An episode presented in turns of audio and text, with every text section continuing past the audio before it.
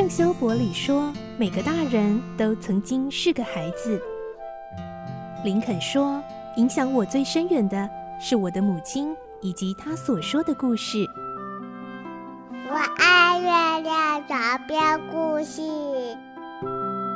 晚安，月亮床边故事。小青姐姐邀请每一位大孩子、小孩子一起听故事，不管多忙，也要和你一起听故事。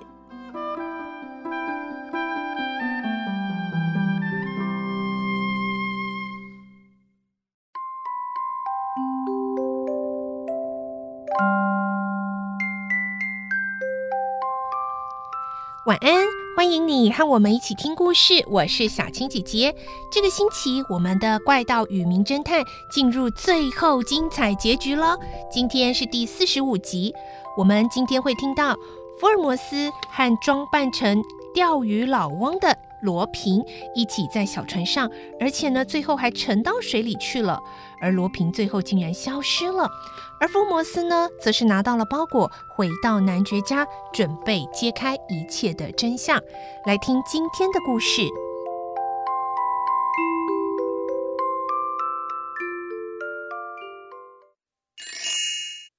怪盗与名侦探》四十五集：纸片的真相。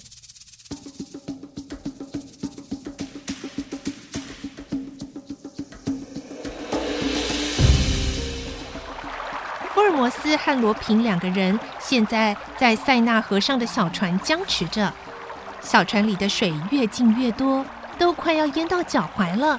两个人还是一派从容。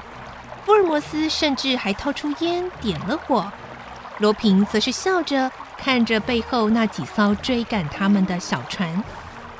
过没多久，水快要淹到他们坐的椅子，福尔摩斯仍然面不改色。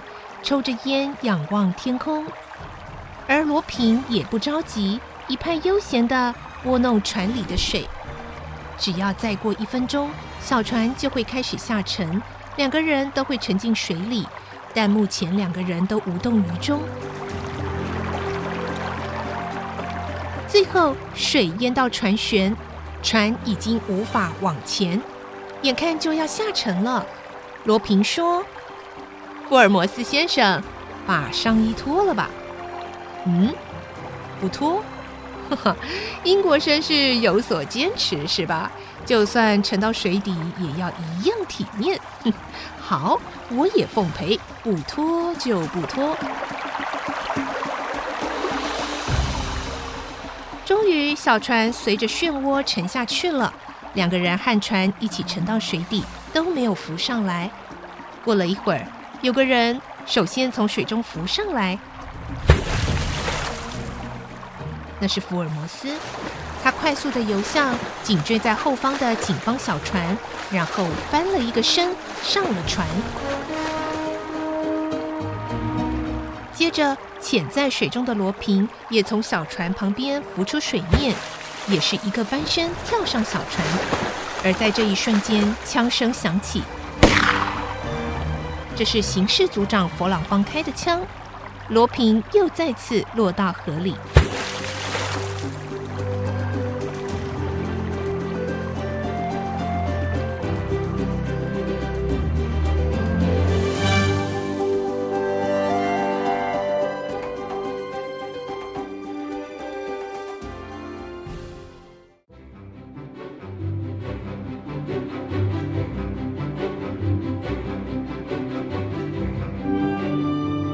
下午三点，罗平消失在塞纳河。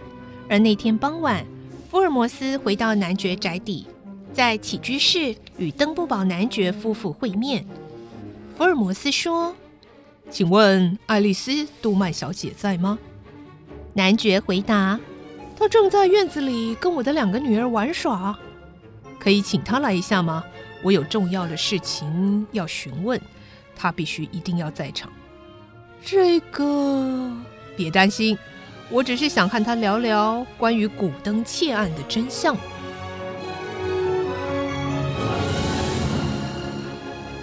于是夫人派仆人去把爱丽丝·杜曼请过来。她的脸色有点苍白，但态度很镇定。她站在夫人身边。福尔摩斯对男爵说：“经过这几天的调查，证明我当初的推测是正确的。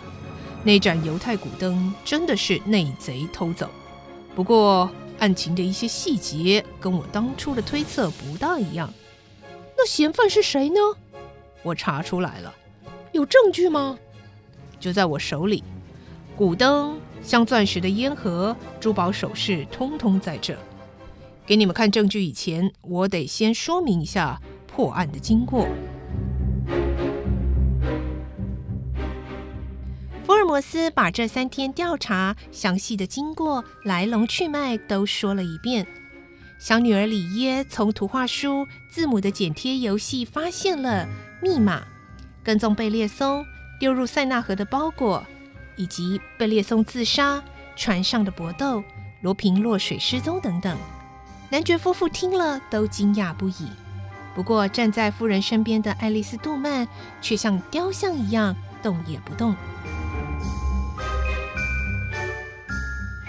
男爵问：“所以这个内贼到底是谁呢？”和罗平通信的就是内贼。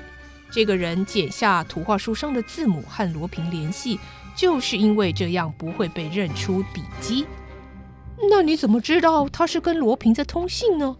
哼哼，你看这张纸片呢、啊？这张又湿又皱的纸片是罗平扮成钓鱼老翁时给福尔摩斯的。罗平真的是画蛇添足啊！他为了戏弄我，结果呢，给我这张纸片让我认出他的真面目，也泄露了这个窃案的真相跟共犯。我只能说他是不打自招。他在纸片上写着的是 C D E H N O P R Z E O 二三七。嗯，这些字母不是你上次给我看过了吗？你也以为这是同样的，对吗？当初我也是这样，后来才比对了一下，罗平给我的多了 E 跟 O 两个字母。嗯，真的是多了两个字母。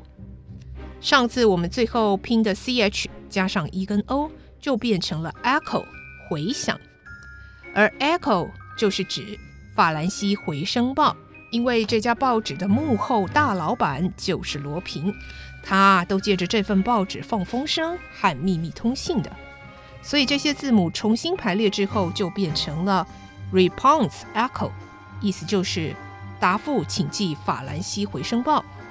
所以我去了那家报社，把这八天的报纸都买来，查出了罗平跟女共犯之间的秘密通信。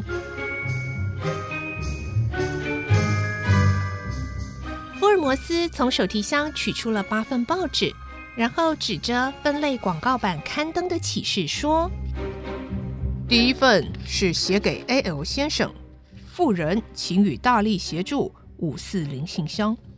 第二份。”是致五四零信箱，请告详情 A.L。第三份是 A.L 先生落入敌人手中无望。第四份是给五四零信箱，请告诉住址。第五份写的是 A.L 先生密旅街。第六份写的是至五四零信箱，公园三点胸花。第七份。写的是星期六决定夜间回复 Echo 二三七，最后一份第八份上面写的是星期六可以，星期天早晨公园见。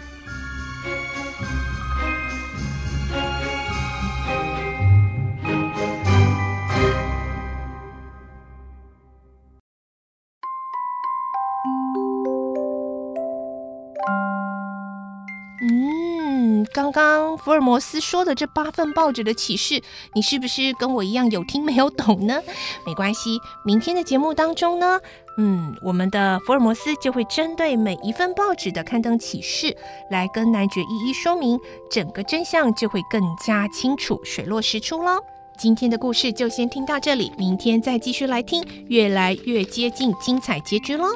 祝你有个好梦，我是小青姐姐，晚安，拜拜。小朋友要睡觉了，晚安。